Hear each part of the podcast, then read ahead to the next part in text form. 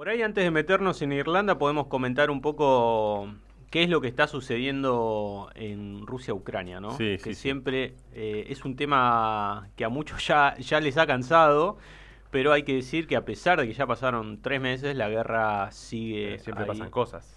sigue ahí eh, ocurriendo. Así que por ahí brevemente, sí, comentar algunas cositas que estuvieron sucediendo esta semana. Guerra, ¿no? Que ya tiene 8 millones de desplazados entre los refugiados y los desplazamientos que están ocurriendo al interior de Ucrania, donde eh, Estados Unidos anunció en el día de ayer que iba a enviar 40 mil millones de dólares más para asistencia, ¿sí? que se van a destinar en gran parte a la compra de armamento, pero bueno, también dijo que una parte era para garantizar el funcionamiento de las instituciones ucranianas que eh, están justamente funcionando, Entre- comillas. entre comillas, en la capital y en el resto de los países. O sea que la guerra empieza a ser ahora negocio para los eh, señores de las armas. Qué sorpresa, ¿no?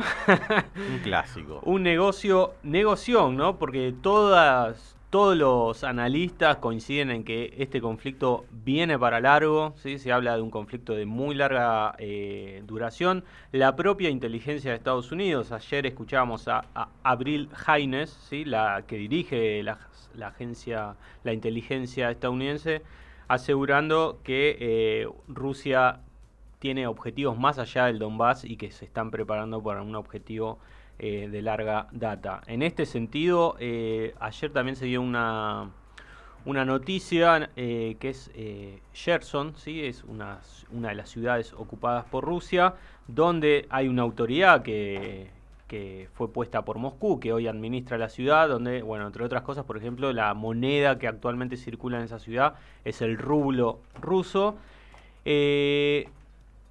Trascendió, ¿sí? Eh, a través de sus autoridades, que obviamente son prorrusas, que va a pedir la anexión a Rusia. Entonces ya se está hablando de un nuevo referéndum en otra región ucraniana para anex- an- anexionarse justamente a Rusia. O sea que lo- los ucranianos le están, perdón, esas regiones le están soltando la mano a Ucrania. Sí, no, no es menor, ¿no? Que el interventor, que hay un interventor Sí, ruso, ¿no? Pero, pero bueno, hay que ver qué pasa, qué validez tiene. Obviamente, el resultado, si se llega a hacer, salga como salga, nadie lo va a reconocer más que Rusia, ¿no? Pero eh, bueno, eh, lo mismo pasó con Crimea y hoy Crimea, por lo menos en la práctica, es parte de Rusia, ¿sí? Lo administra Rusia. Eh, también, bueno, lo comentábamos en el primer bloque, ¿no? El G7 está ahí eh, buscando dejar el petróleo ruso de manera gradual y en este contexto le ofrecieron a Hungría, que está poniendo algunas, desde la Unión Europea, algunas trabas para cortar esa dependencia del petróleo ruso y del gas ruso, le trascendió que le ofrecerían dinero ¿sí? a cambio de que apoye las sanciones de la Unión Europea y bueno, y iría ahí en línea con lo que está eh, proponiendo el G7. Por último, por ahí decir, según las autoridades ucranianas, en Kharkov las tropas rusas estarían retrocediendo y eh, eh, ahí en la sería de Mariupol, ¿sí? a Bobstal, es, que no sé, imágenes que, que vienen circulando ya hace algunas semanas, siguen los combates, siguen los bombardeos, así que ahí todavía la situación no está del todo resuelta. Bien, eh, entonces... ¿Vieron el, perdón, eh, fue el Día de la Victoria, sé que después vamos a hablar de esto, pero hubo, por un lado estuvo el discurso oficial de, de Putin y después tuvo algún video de Zelensky, no sé si lo vieron. No. Nada, una producción. Vi- sí, sí, sí. eh, Luqueado para la ocasión. A vos, Andy, te daría mucho Para, Cringe. mientras eh, nos adentramos al tema, ¿cómo se llama el video? ¿Qué estaba No haciendo? sé, pone Zelensky Día de la Victoria. Día de la Victoria. Igual, eh, ya si quieren, vamos introduciendo la, la nueva temática, o sea, en realidad el nuevo tema que vamos a estar conversando ahora, que es la, la guerra, iba a decir, menos Epa, mal. Bueno, casi. en realidad, en realidad En algún momento hubo una en guerra. algún momento hubo, sí. El, el conflicto ¿sí? territorial eh, en Irlanda, en la isla de Irlanda, como habíamos comentado, donde en Irlanda en Irlanda del Norte, si no me equivoco, es. gana el partido Sinn Féin, que es eh, un partido históricamente nacional, perdón, eh, sí, nacionalista, pero eh, católico. Nacionalista católico, algunos dicen que es un partido de izquierda, pero bueno, es un partido nacionalista católico que históricamente lo que propone es la reunificación de toda la isla de Irlanda. ¿sí? recordemos ¿no? que esa isla está dividida en dos. Irlanda del Norte pertenece al Reino Unido y bueno, Irlanda es un país independiente ya desde alrededor de 100 años. Bueno, en estas elecciones, como comentábamos hoy, Cipri, eh, no er-, eran más que nada, puede ser municipales, como habías comentado. Las elecciones eh, ocurrieron el jueves pasado. Sí. Eh, hay que decir primero, como para poner un poco de contexto, un Reino Unido que al igual que hablábamos en Alemania o en España, también está metido en una crisis económica, ¿sí? Eh, hay coletazos para todos lados, eh, producto entre, de la pandemia, pero también de la guerra que, sigue ocurriendo en Europa. Eh, hay un 7,8 de inflación. Se está hablando que posiblemente 250.000 hogares del Reino Unido entren a la indigencia, ¿sí? por todos los aumentos que hay en alimentos, impuestos y energía. Eh, ayer leía, por ejemplo, como una cuestión anecdótica, pero que también refleja lo que está sucediendo, es eh, un informe de los bomberos eh, en Londres y en distintas ciudades que hablaban de el aumento vertiginoso en incendios en hogares, porque la gente está abandonando el gas y está empezando a usar los hogares a leña. Entonces eso provocó nuevos, incendios, ¿sí? porque por ahí en algunas casas no están preparadas o era una instalación que no se usaba hace mucho. Pero entonces un poco también... Pero te salta una chispa. Exacto. Puede, lo, uno lo puede tomar como reflejo de la crisis económica que está atravesando. Crisis económica y crisis política. Hay que recordar que Boris Johnson está siendo eh, bastante cuestionado, sobre todo eh, a partir de esos videos que, que trascendieron de cuando, bueno, en medio de la cuarentena... Fue la Quinta de Olivos. no, fue peor todavía, era un festejo todavía más masivo, con mucha más gente. Eh, pero bueno, eh, sí, sí se puede hacer un paralelo, ¿no? Eh, trascendieron varios meses después, ¿no? en un festejos, tomando, comiendo, bailando, y eso generó una crisis política y bastantes cuestionamientos. En este contexto se dieron elecciones municipales y locales, que como decíamos hace un ratito, en principio por ahí no son tan trascendentales, por lo menos desde, desde nuestra mirada, desde, desde estas latitudes. Pero lo que sucedió ¿sí? es un gran voto castigo hacia el gobierno. ¿sí? Le fue bastante mal en bastantes eh, lugares del Reino Unido.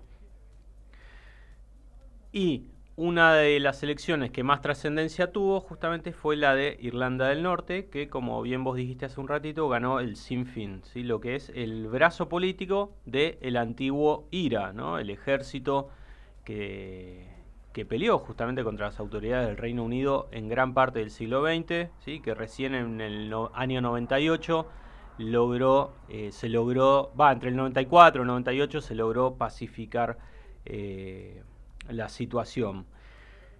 Esto es inédito, ¿sí? hasta este momento nunca había ganado, ¿sí? Eh, después de las negociaciones de paz que ocurrieron ahí en el año 98, ¿sí? los acuerdos del Viernes Santo, lo que se había acordado es que siempre se gobierne en coalición. ¿sí? Tan, eh, entonces, hay elecciones y se forma gobierno entre lo que es los, el partido que es el unionista, ¿sí? que son pro-británicos, ¿sí? quieren seguir dependiendo del rey de, Londres, y contra los eh, republicanos, ¿sí? que buscan la reunificación de toda Irlanda. Hasta el momento nunca había ganado este partido vinculado al IRA. Esta, en este contexto de crisis, es la primera vez que gana. Obtuvieron 27 bancas frente a las 25 del Partido Unionista.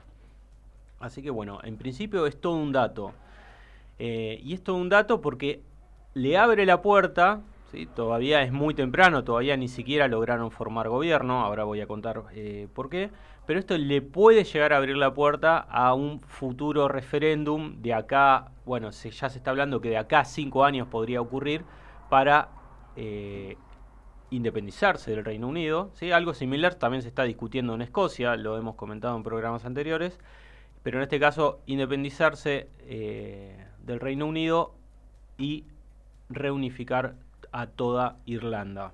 Hay que recordar, Cipri, hablas de, de esta posibilidad de reunificación que si nos acordamos, nos volvemos un poco en el tiempo, Escocia hace algunos años había también eh, realizado un referéndum para irse de, lo que es el Reino Unido. O sea que en realidad es algo que empieza a aparecer cada vez más en, la política británica, por lo menos, ¿no? Esta cuestión de, bueno, a ver, ¿realmente nos conviene seguir siendo parte de la corona británica? ¿Seguir siendo cómplices de guerras como la de Malvinas? ¿O nosotros queremos no ser parte de eso, ser un país eh, republicano independiente y tomar nuestras propias decisiones? Bueno, Escocia en Escocia en, ese momento le fue mal, lo que pasa es que en Escocia eh, volvió a tomar impulso a partir de lo que sucedió en el Brexit, ¿sí? porque ahí dijo, bueno, en realidad nosotros no fuimos consultados si queríamos seguir, perteneciendo o no a la Unión Europea, y hay algunos escoceses que dicen, bueno, nosotros sí queremos seguir estando en la Unión Europea, y eh, al eh, Londres, al haberse salido sin consultar a todas las partes, a nosotros nos da el derecho a llamar a un nuevo referéndum. ¿sí? Así que en Escocia también se está discutiendo. En 2014 fue el en 2014, sí, se ganó por poco, o sea, se ganó por poco el no eh, salirse del Reino Unido. Y en Irlanda, eh, también, además del contexto actual, también está muy ligado al tema del Brexit. ¿sí? Hay que recordar, bueno, yo decía, la isla de Irlanda está dividida en dos, y desde los acuerdos del Viernes Santo hay una frontera, pero es una frontera... Eh, no es una frontera dura, ¿sí? Justamente una de las cosas que se acordó es no poner límites tan duros y que la población pueda movilizarse de un lado a otro, que comercialmente pueda movilizarse de un lado a otro. ¿Qué pasa? Cuando sucede el Brexit, esto supuso un problema, ¿sí? porque el Reino Unido ya no iba a pertenecer más a la Unión Europea, entonces decían, bueno, ¿qué hacemos? Porque Irlanda sí pertenece a la Unión Europea. O ponemos un muro ahí, que iría contra los acuerdos de paz que se lograron, lograron en el 98 o, bueno, ¿qué hacemos? ¿Qué se decidió? Poner una frontera, pero desde Irlanda del Norte hacia el resto del Reino Unido. ¿sí? Entonces, dentro de la isla, Irlanda e Irlanda del Norte siguen comerciando, siguen movilizándose como antes. O sea que, de facto, Irlanda del Norte sigue estando en la comunidad europea, pero ahora tiene una frontera con el resto del Reino Unido, o sea, con la isla de Gran Bretaña. Sí, sí, una solución medio estrambólica. Medio estrambólica y que significó un par de cosas. Primero, un enojo muy grande de los unionistas, ¿sí? que obviamente ahora están eh, más separados que antes del resto del Reino Unido, ¿sí? tienen una barrera arancelaria. Y también significó que las relaciones comerciales con el entre Irlanda del Norte e Irlanda fluctúen mucho más. ¿sí? Ahora hay muchísimo más comercio, muchísima más dependencia entre ambas eh, regiones. Entonces, en los hechos sigue perteneciendo a la comunidad europea y eh, hay mucha más unión entre las dos Irlandas. ¿sí? Entonces, frente a esto, ahora si bien ganó el Sinfín, eh, los unionistas están diciendo, bueno, nosotros no vamos a dar gobierno hasta que se arregle ese protocolo eh, que se firmó cuando fue el Brexit. Si ellos quieren cambiar el tema de la aduana y volver a estar muchísimo más vinculados a la isla de Gran Bretaña. Están completamente dementes si quieren seguir perteneciendo. También es, es un reclamo histórico. Es un reclamo histórico, ¿no? que, ha, corrido mucha sangre en Irlanda por esto. Pero basta. Ah, quedó demostrado cuando fue el Brexit que de alguna manera me la juego que los de Irlanda, los de Irlanda del Norte sí que vas a querer seguir comerciando con los de Irlanda, la República de Irlanda, ¿no? Es preferible esa frontera, en realidad ninguna frontera, ojo. Pero bueno, yo no discutiría tanto eso. Pero bueno, vamos a ver si tienen el poder político para, para llevar adelante la disputa de esta frontera externa sí. Hay altos enviados de Londres ahora en, en, Belfast, ¿sí? la capital ahí en Irlanda del Norte, eh, queriendo resolver esta situación. Porque si no se resuelve, si no se puede formar gobierno, eh, se va a generar una crisis política, ¿sí? a todas las crisis que venimos nombrando, con un escenario que no sabemos cómo puede, puede llegar a resolverse. Si no se forma gobierno, en 24 semanas eh, tendrían que llamar a una nueva elección eh, local y resolverlo por ese camino. Abogamos que se pueda resolver. estás muy callado, Marco. No, no, estaba escuchando, sabes que estaba pensando en esto de la cuestión de la frontera y de la política de cortar el vínculo con, digamos, la isla de Gran Bretaña, que en realidad es una práctica también que se ha aplicado bastante en diferentes lugares fronterizos, es decir, donde hay una, una circulación constante, como esto que contaba Cipri, digo que el comercio y el, transporte de personas, mercancías, productos, etcétera, es fluido entre Irlanda del Norte y la República de Irlanda. Eh, en lugares así, lo que se ha adoptado como política, sobre todo de los 90 en adelante, es decir, bueno, no cortar y poner un control firme y riguroso en la frontera, exactamente en el límite que divide dos estados, sino ponerlo por ahí en una zona más, ya donde la influencia no sea tan cercana. Digo, pasa eh, Ciudad del Este, Foz de Iguazú, eh, casi no te controlan cuando pasas de un lugar a otro, pero cuando salís de ese círculo de las dos ciudades, por ejemplo, sí tenés, ahí sí, un control un poco más riguroso, es decir, esa zona de frontera queda un poco más... Eh, liberada a la, Permeable. a la buena voluntad de sus habitantes que tienen vínculos cotidianos con sus alrededores, ¿sí? con sus vecinos. Sabes que a mí me interesaba pensar un poco más esto desde, por ahí corriendo un poco hacia atrás, ¿no? Porque, bueno, llama la atención esto, que una isla, la isla de Irlanda, está dividida en dos partes, y de dónde viene, por qué surge. Eh, traje algunos datos por ahí más de un recorrido, breve recorrido histórico para pensar un poco esta situación de si es factible o no que se pueda volver a unificar eh, toda la isla de Irlanda bajo un mismo, no sé, llamarlo mismo Estado, bajo un mismo gobierno, no sé. Eh, pero bueno, esta victoria del... ¿Se pronuncia sin fin? Eso es mi pregunta si ustedes. Sin Fein, sí, es medio. Hay que, depende de qué parte de Irlanda Yo le decía Sin Fein porque, bueno, se escribe así, ¿viste? En español. Yo le pregunté a Andy y él me dijo, vos decirle Sin Fin que está bien. Ah, bueno, no, porque él tiene su, su sangre galesa, entonces. No, no, irlandesa. Ah, irlandesa, bueno, mejor todavía, sabes más de esto. Escúchame. Lo sentí bien eh, adentro. Depende, como te dije, depende de qué parte de Irlanda seas. Ah, ahí, bueno, ¿Y vos? No me acuerdo bien de qué parte de Irlanda soy. Ojalá que, irlandés no ojalá que no sea del norte. Pero vos sos parte de una Irlanda unificada, entonces te lo sentís así, sin fin. No, ¿sabés que A mí me interesa, por, pues hay varios momentos por ahí para destacar. Recordemos que todo lo que fue la, la guerra de independencia en Irlanda y donde se terminó separando Irlanda del Norte de la República de Irlanda se dio en el contexto de la Primera Guerra Mundial, eh, pero venía de conflictos bastante anteriores. 1916. Ahí arranca todo, todo lo que es la guerra de la independencia. 1916, 1920, 21, ahí termina más o menos.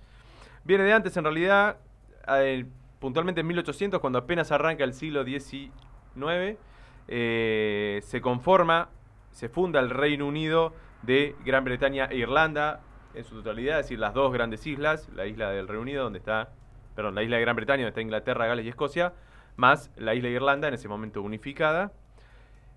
Pero eso generó algunas controversias, la población estaba bastante dividida en dos sectores, que un poco lo que contaba así recién, aquellos que eran unionistas, es decir, que buscaban formar parte de ese Reino Unido y que además quizá como un dato, no sé si un dato de color, pero algo que sumaba a esa discusión era que eran en su mayoría protestantes, como la, eh, bueno, la, mayoría de la población del otro lado del, agua, digamos. Eh, mientras que los que pretendían formar una república independiente o tener mayor autonomía eran en realidad en su mayoría católicos, ¿no? Que hoy una de las distinciones que hay entre la población de Irlanda del Norte y la de la República de Irlanda es su pertenencia religiosa. Cada vez menos importante, sin duda, pero no deja de ser un dato para tener presente.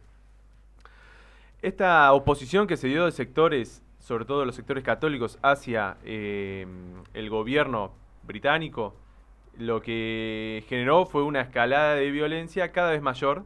Es decir, primero obviamente fue eh, nada, reclamos frente a las autoridades, fue manifestaciones después, después eso se, se tornó un tanto violento hasta ciertos actos de insurrección hacia fin del siglo XIX se crea un movimiento que se llama el Home Rule, que es, si se quiere, el predecesor de lo que después fue el IRA y el Sinn Féin, o el Sinn eh, que en realidad era un movimiento que pedía mayor autonomía para la Irlanda, para tener su propio parlamento, por ejemplo, sus propias leyes, etcétera, pero formando parte del Imperio Británico, es decir, en un rango de autonomía dentro de la organización mayor y seguir respondiendo a la corona. Esto medio que quedó ahí y todo empeora a partir de que en 1910 los nacionalistas irlandeses ganan eh, la mayoría de los escaños de por lo menos la representación de Irlanda y empiezan a negociar por esto, por pedir mayor autonomía, empezar a ver cómo negociar con el Reino Unido para no depender todo de Londres. En 1912 se firma por el primer ministro británico un, eh, un acta donde se, bueno, se iba a concretar esta mayor autonomía. Ese acta tardó en, ponerse, en ejecutarse, digamos, y entrada la Primera Guerra Mundial, ya hacia 1914, medio quedó suspendido, ¿no? Porque obviamente las prioridades del Reino Unido eran otras, ¿no? Imagínense metido en medio del quilombo de la Primera Guerra Mundial, no se iba a poner a discutir si Irlanda iba a ser más o menos independiente o más o menos autónoma. Pero la firma de este, de este acuerdo generó una un malestar bastante grande dentro de la, población unionista, que sobre todo estaba concentrada en el nordeste de la isla de Irlanda, que hoy es lo que forma Irlanda del Norte, ¿no? Y ellos formaron los Ulster Volunteers, ¿sí? Los voluntarios de Ulster, que Ulster es la región esta donde después se formó Irlanda del Norte, que justamente lo que empezó a hacer fue, era una milicia armada de población que hacía acciones para bloquear todas las negociaciones y avances que podían llegar a generar el gobierno del Imperio Británico con el gobierno regional, digamos, de Irlanda, que había sacado mayoría en las elecciones locales. Eh, un año después, 1913, como contraposición, los nacionalistas arman una milicia, también una organización paramilitar que se llamó Voluntarios Irlandeses, que esos después sí formaron, eh, fue, después se reconvirtió en el IRA, ¿no? el IRA del que hablaba Cipri más temprano. Que a fin de cuentas el objetivo era terminar con el dominio británico, establecer una república independiente. ¿sí? Esto generó un movimiento muy importante en 1916, como decía Andy, la fecha que fue el lanzamiento de Pascua, en, sobre todo con epicentro en Dublín. ¿Dublín o Dublín? Dublin. Dublin, bueno, hoy capital de Irlanda, ¿no? Que fue rápidamente reprimida por el ejército británico con 116 muertos, 368 heridos y 9 personas desaparecidas. Eso obviamente generó un malestar muy grande en la población local irlandesa. Y dos años después hubo elecciones locales y el Sinn Féin, que ya ahí se había conformado como un partido político, ganó 73 de los 105 escaños que estaban, digamos, disponibles en juego en esa elección. ¿no? Entonces, como primera medida, ese grupo se negó a ir a trabajar a Londres y armar un parlamento propio, digamos, paralelo al, al oficial de ese momento, con sede en Dublin. Tenía un nombre especial, no me acuerdo. El Parlamento, sí. Dail. Eh, algo así, no me acuerdo. Y no me lo voy a acordar. Pero no importa, porque es en lengua eh, fénica, ¿es? No me acuerdo. Sí, sí, la lengua local. Eh, Pará. Bueno, ahora lo busco y te, ahora lo, buscamos. Eh, entonces se negaron a ir a Londres y formaron su propio parlamento. Obviamente esto generó una tensión bastante grande con el gobierno británico, los voluntarios irlandeses se convirtieron en este, reformaron este grupo, obviamente apoyados por el Sinn, Féin o el Sinn Féin, que ya al tener una gran cantidad de diputados tenía una fuerte financiación, entonces le permitía, por ejemplo, armarse y tener este, eh, diferentes mecanismos de defensa. Hay una serie muy buena en Netflix que se llama Rebellion, que explica con pocos episodios, te explican toda esta época que está bastante interesante. Eh, bueno, hacia 1919 el Sinn Féin declaró unilateralmente la independencia de Irlanda. ¿Sí? Esto, bueno, el gobierno británico inmediatamente le declaró la guerra a esa supuesta República de Irlanda o esta independencia unilateral. Y ahí arranca la guerra de independencia ya formalmente entre eh, bueno, el Reino Unido y esta incipiente Irlanda que se había separado de, de Londres.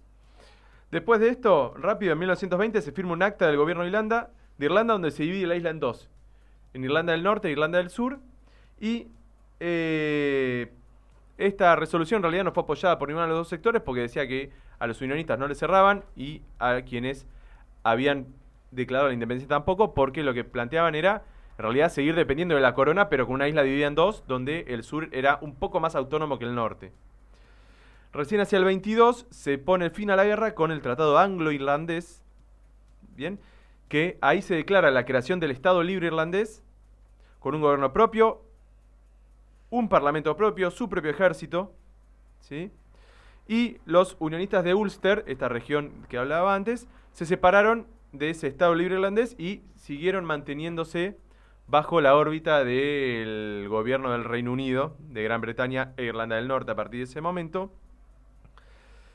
Y en el 37 toda esta historia termina cuando se redacta la nueva constitución en lo que era Irlanda del Sur y pasa a conformarse la República de Irlanda como lo conocemos hasta la actualidad, ¿no? Y esta división entre Irlanda, la República de Irlanda e Irlanda del Norte sigue vigente hasta la actualidad y bueno, habrá que ver ahora qué pasa si este movimiento del Sinn Féin empieza a lograr una escalada en cuanto a su apoyo popular, sobre todo en la sociedad de norirlandesa, no sé cómo será el gentilicio. Sobre todo teniendo en cuenta esto que decían también recién, digo, la República de Irlanda es territorio de la Unión Europea y el Reino Unido no. Digo, en este contexto, el Reino Unido está sufriendo bastante la situación económica, una crisis política a partir de todo lo que pasó con la pandemia, etcétera. Bueno, también quizá haya sectores de la sociedad que digan, bueno, por ahí nos conviene más volcarnos hacia el otro lado. Exacto. Bien, eh, ¿tenés algo más para agregar? Yo por ahora iba a, a hablar con ustedes un poco, en realidad no, no sé si eh, soy el especialista para hablar del IRA, que es... Lo sos, lo sos. Sos el irlandés de la mesa. El ejército... Acá mi hija me dijo, soy eh, irlandés católico, o sea, de los buenos. Ah, bien. sos republicano. Si consideramos al Reino Unido como algo malo, ¿no? Em, bien, eh, les comentar un poco, agregar un poco esto de info a lo que dice Marco, que el IRA no siempre estuvo activo.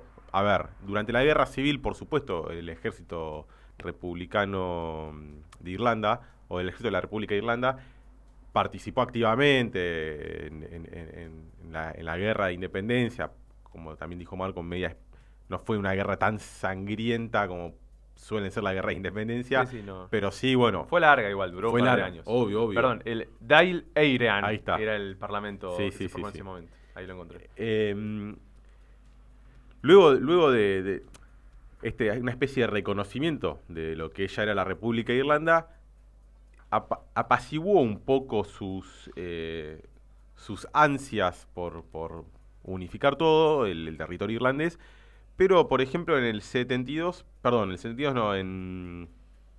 Bueno, en el 72 podemos también hablar sobre las irrupciones que ha tenido el ejército británico en Irlanda también, cuando en el 72 ocurrió el Bloody Sunday, que bueno, la canción que escuchamos de Cranberries hablaba un poco sobre eso, que habla sobre bueno, la persecución del ejército británico a los católicos irlandeses, ¿sí? como bueno, en esa manifestación, si no me equivoco, murieron 14 personas, Estoy, no sé si alguno puede chequear el dato por mí. Em, bueno, siempre el ejército británico haciendo de las suyas. Y bueno, la canción que escuchamos respondía un poco a eso pero también el IRA tenía esta primero esta imagen como de un, ejército de, de que 14 muertos. 14 muertos, está bien. Que era para combatir las, las, inclusiones británicas o la, presencia británica. Pero después también devino por ahí ya a fines de los 60, de los 70 y durante la década de los 70 y los 80, más lo catalogaban, ¿no? Eh, digo, lo catalogaban como una especie de organismo terrorista, cuando en realidad no era el espíritu del IRA.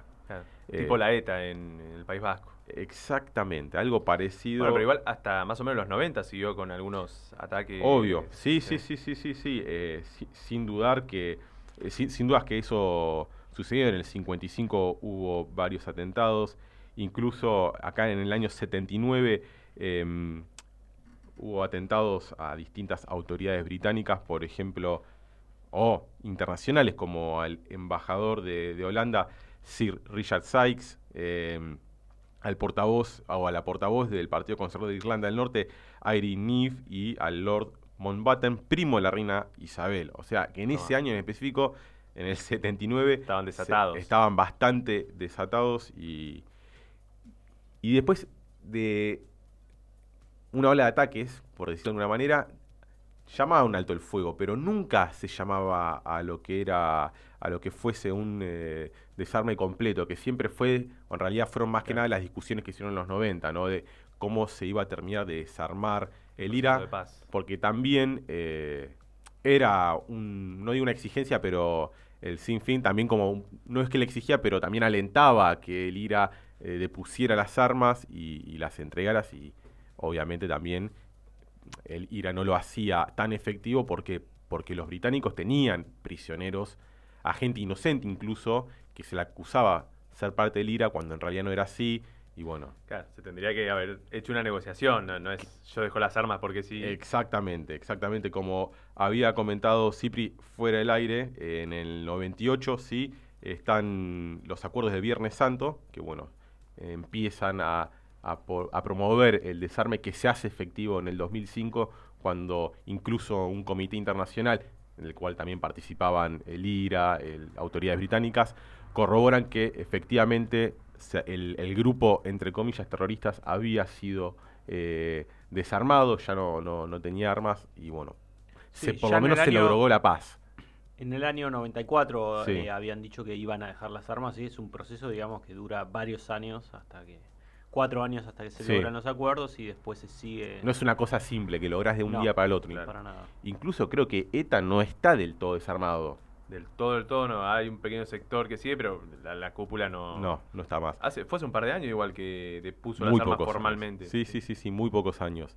Eh, interesante, un día podríamos también, así como hablamos de, la temática de Irlanda del Norte y e Irlanda, la República de Irlanda, hablar sobre el País Vasco en, eh, en España, incluso compararlo con la situación catalana, que es similar y distinta a la vez. Me gusta, eh, no sé si quiere agregar algo más. Nada, buenísimo. Bancan al IRA, yo lo banqué a lo largo de toda la historia, incluso cuando hacían los atentados. ¿Qué quieren que les diga? No que hayan matado gente.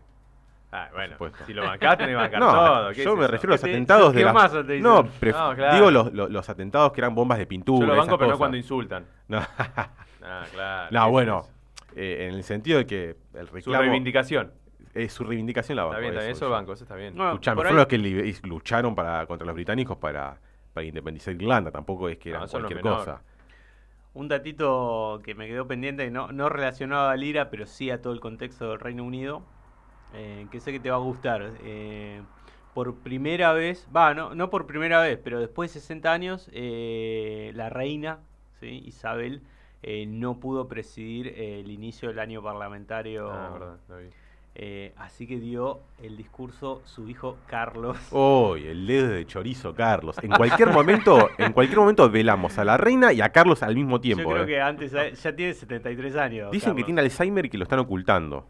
Tiene 73 años, la reina 96. Eh, así que en 60 años, creo que tuvo dos ocasiones que no pudo asistir, pero digamos es la primera vez que por razones médicas ya, ya se está pensando, bueno, que no lo va a hacer más. No sé si leen que la reina ya está cansada, está diciendo todo el tiempo, no puedo ir a esto, me duele el cuerpo, por favor no me hagan ir a abrir tal los 100 años, ¿cómo no va Déjenla en paz, que esté ahí en el Buckingham y listo. que los que vienen atrás son peores, porque si no... Un desastre. No, heredero digno.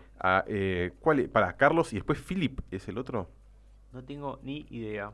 Sé que... que no, eh, William, William, Harry es el otro. No, viene William Harry es el desertor. Eh, eh, lo bancamos a Harry. se fue con la guita y dijo, yo ya no quiero hacer más nada con la corona. Voy a Hollywood, pero me voy con la guita. Eh, bueno, ¿les parece si hacemos una breve pausa con, alguna canción? Si quieren, arranco en esto de la jirafa yéndome para México. ¿sí? Un México... En realidad quería hablar especialmente de la gira que hizo Manuel López Obrador eh, esta semana que pasó, una gira que tuvo el nombre de Mirar al Sur.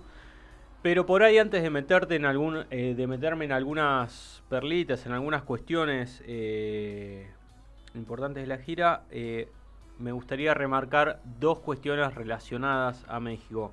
Primero, que López Obrador marcó la cancha, sí, parte de esta gira fue en eh, bueno, también lo llevó a Cuba y ahí eh, dijo, marcó la cancha y dijo que si Estados Unidos insiste en esta posición de no invitar ni a Nicaragua, Cuba y Venezuela a la Cumbre de las Américas, ¿sí? que se viene el mes que viene, su país no iba eh, a asistir a dicha cumbre. Va, en realidad que él no iba a asistir y que iba a mandar una, una delegación. Eh, ya comentábamos esto la semana pasada, pero ahora parece que el presidente boliviano, eh, Lucho Arce, se sumaría y también dijo que, bueno, que si es una, si es una cumbre en las Américas, todos tienen que estar. ¿sí? No se puede excluir por ideología o por posición política. Entonces que, él tampoco va a asistir. Así que ya está generando ahí eh, una marcada posición en el continente americano. Me parece, perdón, eh, me parece coherente igual esa posición. A fin de cuentas, si no, siempre se habla de, bueno, cómo solucionar el tema de Venezuela, se habló mucho tiempo, bueno, la situación de Cuba y ahora de Nicaragua últimamente, pero si se excluye directamente a, nos guste más o nos guste menos, los representantes de sus gobiernos, los que tienen el control real de eh, las instituciones, las Fuerzas Armadas y todo el control de lo que pasa en su territorio, digo, va a ser difícil tratar de buscar algún tipo de solución. Si no, ¿cuál es la solución? Intervenir militarmente, digamos, no hay una vuelta sacando o excluyendo de la discusión.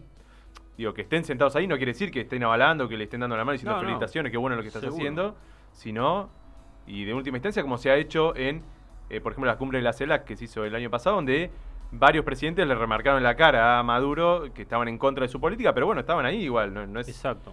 Me parece más válido eso que, que vaya el muñeco este de Guaidó para nada. No, no, de, por mi parte aplaudo ¿sí? que un presidente latinoamericano eh, plante postura y diga, bueno, no, no, no puede ser que porque no te guste su política o no te guste su ideología, dejes de invitar a tres países eh, de la región. Eh, a, mí sí, me avergüenza mucho, ojalá nuestro presidente eh, se pliegue a esta decisión de Manuel López Obrador. Termina siendo un club de amigos, si no. Claro. Exacto. La otra cuestión que quería remarcar de México, creo que más adelante Marco va a hablar del asesinato de la periodista en Israel. México hace unas semanas o hace un mes y piquito hablábamos de eh, la cantidad de periodistas asesinados que había en el país, en, en todo el país, ¿sí? porque asesinatos de periodistas en el sur, en el centro, en las costas, en el norte, por distintas causas distintas causas, pero que siempre están ligadas o a denuncias a funcionarios públicos, o a denuncias a las fuerzas policiales, o a denuncias hacia eh, grupos que se dedican al narcotráfico.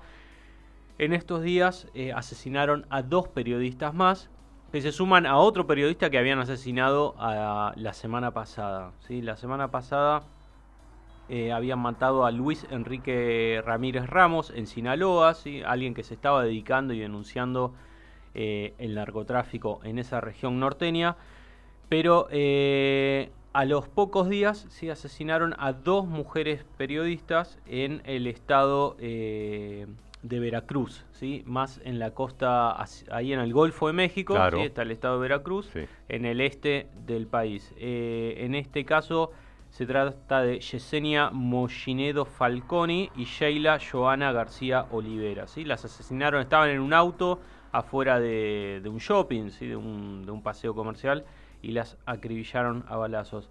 Esto lleva a, eh, que México, en, solamente en lo que va de este año, ya eh, tiene 11 periodistas asesinados. Eh, hay una cuenta que llevan diversos organismos que no sé por qué empieza desde 1993, pero desde ese año hasta esta parte son 139 periodistas asesinados, eh, lo que lo convierte en el segundo país más letal para trabajar de periodista después de Irak. Así que me parece... Ah, bueno, es, eh, un país bastante complicado con el cual compararlo. Sí, ya que en un año solo tener 11, va, en lo que va del año, ¿no? Va, hay que pensar que vamos cuatro meses y piquito, eh, 11 periodistas asesinados, eh, es todo un número. Así que bueno, no quería dejar eh, pasar la ocasión de nombrar esta situación bastante grave eh, que ocurrió en estos días. Eh, yendo más a, lo que sucedió en la gira, muy brevemente, primero comentar que la gira tiene un nombre, ¿sí? el gobierno de López Obrador le puso mirar al sur. ¿sí? Justamente, eh, entre otras cosas, se propusieron saldar lo que ellos consideran una deuda con los países centroamericanos, con el argumento de decir, bueno, siempre estamos mirando qué sucede en la relación con el país del norte, con Estados Unidos, y miramos poco lo que sucede con los países que con nuestra frontera sur. ¿sí? Así que hizo una gira ¿sí? que lo llevó por Guatemala, por El Salvador, por Honduras, por Belice y también se fue al Caribe y, eh, estuvo visitando eh, Cuba. Una Cuba que, eh, que tuvo un accidente muy grave en estos días. No sé si estuvieron viendo viendo imágenes, ¿sí? explotó ahí uno de los Un hotel boutique. Un hotel, uno de los hoteles más famosos, más reconocidos de la isla y murieron, ahora no me acuerdo bien el, número, pero 43 o 45 personas eh, se llevaban contabilizadas eh, hasta, hasta ayer.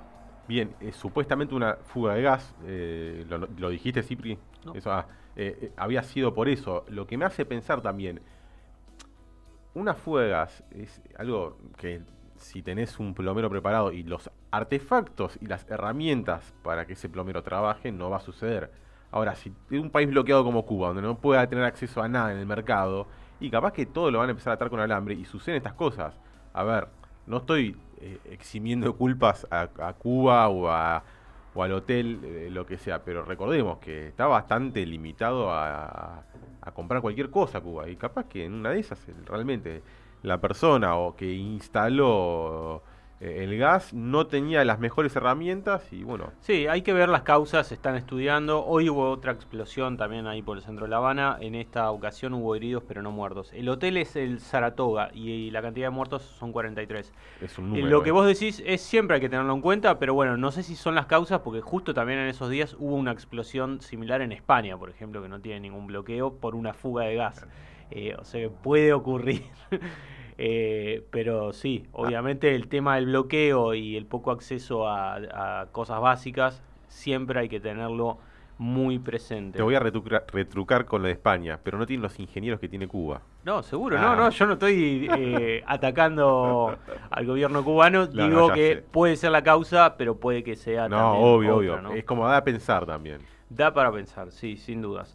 Pero bueno, entonces en esta gira que lo llevó por Guatemala, El Salvador, Honduras y Belice también Cuba, ¿sí? Eh, la podemos dividir en principio en dos partes. Una primera parte que eh, excluimos a Cuba, eh, estamos hablando de lo que sería la frontera sur de México, que tiene una importancia sobre todo desde el punto de vista de la migración.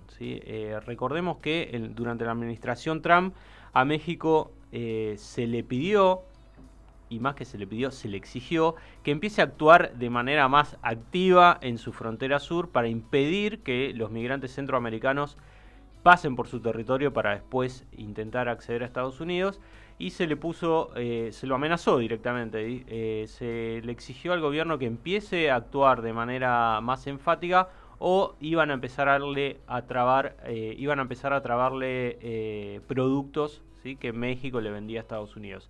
Eso llevó a que eh, directamente México mandase el ejército a la frontera sur. Un poco.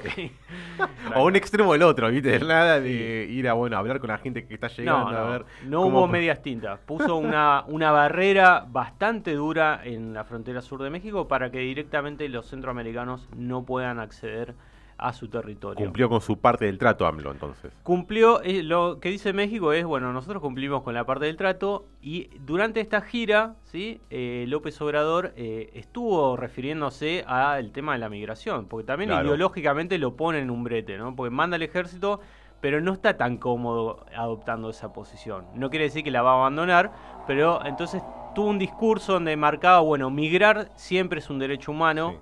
Es algo que nosotros no podemos impedirlo pero bueno, México no puede dejar de actuar en su frontera sur. entonces, él lo que dice, en vez de poner un ejército, lo que tenemos que hacer es atacar las causas de la migración. Eh, y para atacar las causas de la migración necesitamos recursos. Y ahí directamente le exige a Estados Unidos que ponga eh, plata. Sí, básicamente que empiece a bajar dólares. Más concretamente le pidió 4 mil millones de dólares para inyectar en, las economías de estos distintos países para eh, iniciar distintos planes que lleven a que la gente decida quedarse en su país de origen y no mudarse, no trasladarse hacia México para después intentar el paso eh, fronterizo hacia Estados Unidos. Así que un poco, digamos, eh, bueno, se hablaron otros temas comerciales también, de, hermandad política, pero digamos, el eje estuvo centrado en el tema de la migración. En Cuba, eh, bueno, si bien la, migración también es un tema, porque hay que decir que eh, en estos últimos tiempos más de 40.000 cubanos están intentando la llegada a Estados Unidos vía Centroamérica y esto es porque Nicaragua sacó la restricción de, sacó la visa que se le, exigía a los cubanos eh, hasta hace muy poco tiempo, entonces muchos cubanos están yendo hacia Nicaragua y ahí iniciando el paso hacia Estados Unidos. La gran caminata. La gran caminata. Eh, así que si bien eso estaba en agenda, eh, fue eh, las discusiones pasaron más por otro lado. Bueno, exigió el, fin del embargo, ¿sí? el fin del bloqueo hacia Cuba y bueno, como, como comentaba anteriormente, también dijo que no se podía dejar de invitar a Cuba, al igual que a Nicaragua y a Venezuela, y dijo, bueno, que si Biden, la administración de Biden no revertía esa posición, eh, él no iba a asistir a dicha cumbre. no es menor, obviamente estuvimos hablando de esto, que es el, uno de los presidentes más importantes de América Latina. O sea, es, tiene cierto peso que no vaya, que esté ausente. No, tiene cierto peso y yo creo que está jugando regionalmente para, sí, para justamente, eh, ahí hay como una vacancia en todo lo que sería América Latina de, bueno, ¿quién es el líder? De la región, ¿no? Hace unos años, pues, bueno, la otra vez que hablábamos de Brasil, ¿no? Lula. Era identificable, Lula era el gran líder desde otro punto de vista podríamos decir Chávez cuando vivía. A los inicios. Eh, Principio del siglo XXI Chávez, ya entrado más 2008 por ahí. Ahora ese lugar está vacante, ¿no? Entonces yo creo que AMLO también está ahí disputando ese espacio de poder. Bien, eh, joya Cipri, no hay nada más para agregar a, la gira de AMLO ahí por México, perdón, por eh, América Central, juntando a los hermanos latinoamericanos para unirnos todos, ¿no? Y decirle al a la mala persona de Almagro que se puede ir a freír churros. Em, Marco, si querés, comentame un poco tu jirafa. Bueno, yo tenía dos eh, cosas, como no tengo mucho tiempo, lo voy a decir medio rápido. Por un lado, repetir lo de Colombia, que ya algo... No, no, hay tiempo, tranquilo.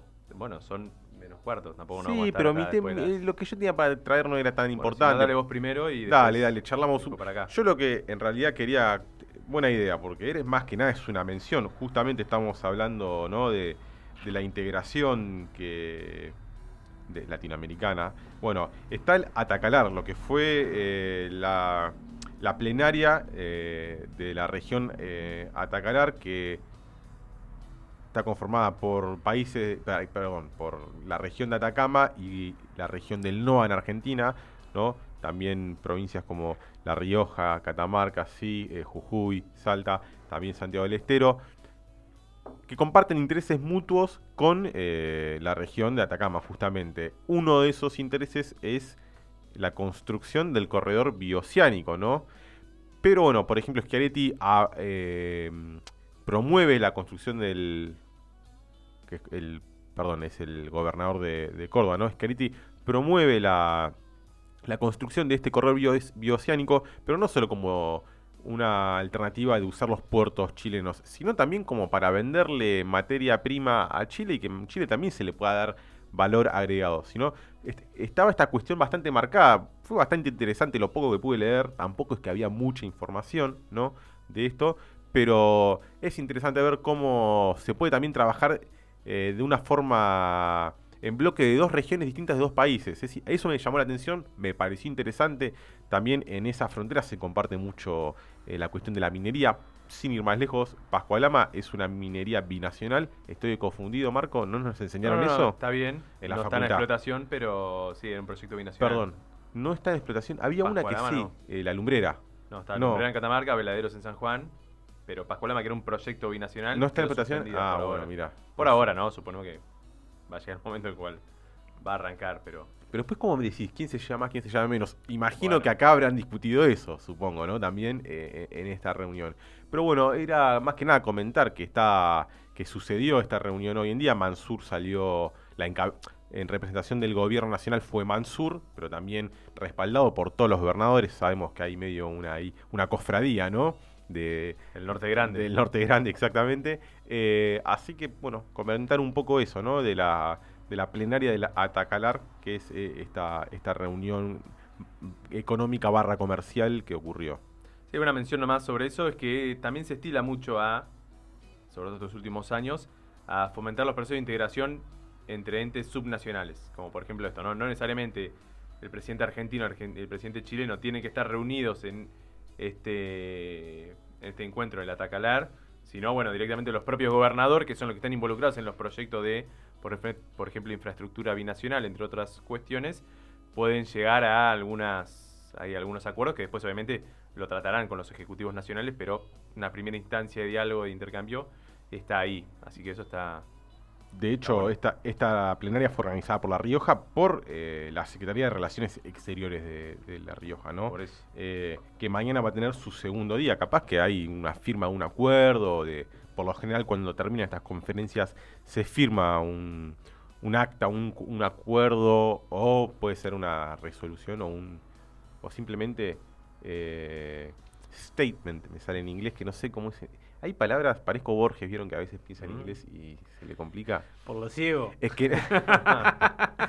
una hoja de ruta por ahí. Es una hoja muy probable que, se haga. Una declaración de buenas intenciones. Esa es, como la que se hace en el G20. Eh. Bueno, eh, Marco, te cedo la palabra entonces. Bueno, bien. Dos cositas. Por un lado, el caso de Colombia, que algo mencionamos cortamente la, la semana pasada. Estamos en plena campaña electoral, nosotros no vamos a tener programa o sea, cuando nos volvamos a encontrar ya va a haber sucedido la primera vuelta, que va a ser el 29 de mayo. Recuerden que habíamos dicho que Petro, Gustavo Petro, por parte del pacto histórico, es decir, de toda esta coalición de partido de izquierda, lidera las encuestas, se estima más o menos, hay diferentes, pero bueno, más o menos estamos cerca de un 40% de votos. Necesita, si pretende ganar en primera vuelta, el 50, por lo menos, 50 más 1 de los votos, sí. lo cual todavía parece un poco lejano, pero está bastante cerca, teniendo en cuenta que el segundo candidato, que es eh, Federico Fico Gutiérrez, miembro de Equipo por Colombia, que es la coalición de partidos de derecha, está alrededor del 21%, digamos, es una distancia bastante lejana, pero bueno, todavía no estaría pudiendo ganar en primera vuelta, que es lo que pretende Petro, sobre todo pensando que en la segunda vuelta todos se pueden alinear detrás de la figura de, de Gutiérrez. Y hay toda una tensión ahí en, Colombia vinculada a la seguridad, a la seguridad del país, bueno, lógicamente, pero puntualmente la seguridad de la campaña presidencial. Dijimos que el lunes pasado eh, Petro había suspendido su gira por el eje cafetero, que es una zona ahí central en, en Colombia, y una de las zonas además económicamente más importantes.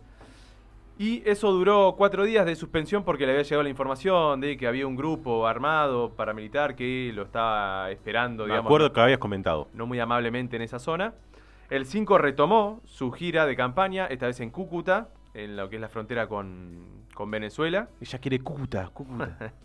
Eh, donde para poder ir, la policía local le garantizó que iba a redoblar los esfuerzos y la presencia para él y para toda su familia y su comitiva Además de que él viaja con seguridad, con guardaespaldas, con tipos armados que lo acompañan a todos los actos y movilizaciones que hace. Pensemos que la, gira, digamos, la campaña de Petro está basado en grandes aglomeraciones de gente que se concentran en base a su figura, bueno, de los discursos que hace y a la participación popular que genera. Hay en los últimos meses, ya cuando se empiezan a conocer cada vez más encuestas cercanas a la fecha de la elección, es decir, todo este momento que estamos transitando, se aumenta el tono de la violencia. Así como han habido estas amenazas de muerte en los últimos días, también empiezan a haber un montón de comentarios, por ejemplo, frente a su candidata a vicepresidenta, que es Francia Márquez, recuerdan de la cual hemos hablado también hace un tiempo atrás. Y hay denuncias, obviamente, de violencia física, violencia, bueno, por cuestiones de género, de clase, raciales. Recordemos que es eh, negra, además, eh, Francia Márquez. A todo esto bueno, la, gira por el eje cafetero de Petro no fue este, reagendada. Sí, es que todavía quedó ahí suspendida y no se piensa en una fecha para volver. Pero están pasando algunas cosas bastante particulares en, Colombia en estos días. El jueves de la semana pasada, el jueves 5, el Clan del Golfo, una de las principales organizaciones vinculadas al narcotráfico y al paramilitarismo en, en Colombia, declaró un paro armado. Un paro armado de cuatro días porque había sido detenido y extraditado su líder, conocido como Otoniel, cuyo nombre completo es Darío Antonio Úsuga, ¿sí? el líder, que había sido acusado de masacres, desplazamientos, secuestros y actos de pedofilia, o sea, no le faltaba ningún cargo en su contra, ¿no? Cartón lleno. Sí. Eh, para el 9, que es cuando terminó este paro armado, es decir, cuatro días después, se habían registrado acciones violentas en 11 de los 23 departamentos del país, 125 ataques paramilitares denunciados por civiles eh, colombianos. Dentro de estos 125 ataques, hubo 24 civiles y 2 policías muertos, asesinados, 26 rutas bloqueadas y 138 comunidades confinadas justamente por el bloqueo de estos caminos, ¿no? Y un poco esto muestra la incapacidad que tiene el Estado colombiano para controlar parte de su territorio, ¿sí? Que está eh, liberado a la buena voluntad de estos grupos que controlan efectivamente a través de armas, obviamente, son grupos armados, grupos paramilitares, toda la actividad y la, la vida y la circulación de la población que habita en estos territorios. ¿sí? Por otro lado, el 10 de mayo, es decir, ayer, mataron en Barú, es una playa cerca de Cartagena, a Marcelo Pecci, que es un fiscal paraguayo, un fiscal que está, que centraba su actividad en eh, las denuncias anti-narcotraficantes en Paraguay. Bueno, dos tipos en un jet ski, en una moto de agua, pasaron por la playa donde estaba, le tiraron un par de tiros y siguieron camino. ¿Cuándo fue esto? Ayer. Pero, perdón, ¿no había ocurrido algo similar hace poco también en Colombia? Eh, pero no, en México, un argentino, que en un hotel, dos personas en jet ski fueron dos sicarios y lo mataron la misma. Bueno, acá está. Esto es Colombia, ya sé. No, y es un fiscal que está. No, bueno, está bien, claro, que se había casado, ¿no? Y lo habían amenazado el, día, el día de la boda, había recibido la amenaza. Uy, terrible. Estaba de luna de miel, sí, sí. Malísimo todo. Eh, y después, como un tercer dato para, para aportar, es que el alcalde de Medellín, Daniel Quintero, fue suspendido de su cargo estos últimos días por la, la Procuraduría General de Colombia, es decir, por el sistema judicial colombiano, porque en un video aparece, eh, se filmó un video en un auto, así un video de, Instagram, eh, diciendo el cambio en primera, que es un lema que tiene Petro en su campaña, y por ley los funcionarios públicos colombianos no pueden participar en la política electoral, en la campaña electoral. Por eso, por ejemplo, Duque no sale a decir que apoya abiertamente a Fico Gutiérrez, por más que se sepa que es eh, el candidato de su coalición, digamos, pero claro. no sale abiertamente a hacer campaña con él. Además de que tiene bastante imagen negativa, pero bueno, tampoco la poca que tiene positiva tampoco la utiliza en, ese sentido. Y ahí, entonces, eh, esta Procuraduría dice que están manifestando su apoyo directo a Petro y se lo suspende del cargo. Eh, este propio Quintero lo que hizo es que esto es una obra del procurador que fue puesto por el gobierno de este Duque y por Álvaro Uribe que lo quieren sacar del medio porque es un tipo que supuestamente tiene bastante proyección política de acá a algunos años en adelante. Recordemos que por ejemplo este, Gutiérrez y Fajardo, que es el candidato del centro, también fueron ex alcaldes de Medellín. Entonces, parece que esta ciudad tiene como una suerte de trampolín, si hace una buena una gestión relativamente aceptable eh, para la política nacional, ¿no? Medellín, una ciudad muy conocida por Cipriano, ¿no? Muy linda ciudad, muy recomendable. Y después lo último, para cerrar, medio minuto en Brasil, el sábado Lula lanzó su candidatura con Geraldo Alckmin, un poco de lo que estuvimos charlando la semana pasada con Amanda acá en el piso. Eh, bueno, nada, quedará para otro momento hablar, pero tocó varios puntos en su discurso sobre propuestas que tenía para tratar de sacar el país adelante de las tinieblas, según él, en el cual lo había metido Bolsonaro eh, y sus políticas económicas no liberales y su fascismo en cuanto a políticas sociales. Gente, Cipri, Marco, Germán, muchas gracias ahí atrás. Nos vemos el primero de junio. Esto fue de gira mundial por Radio La Plata FM 90.9.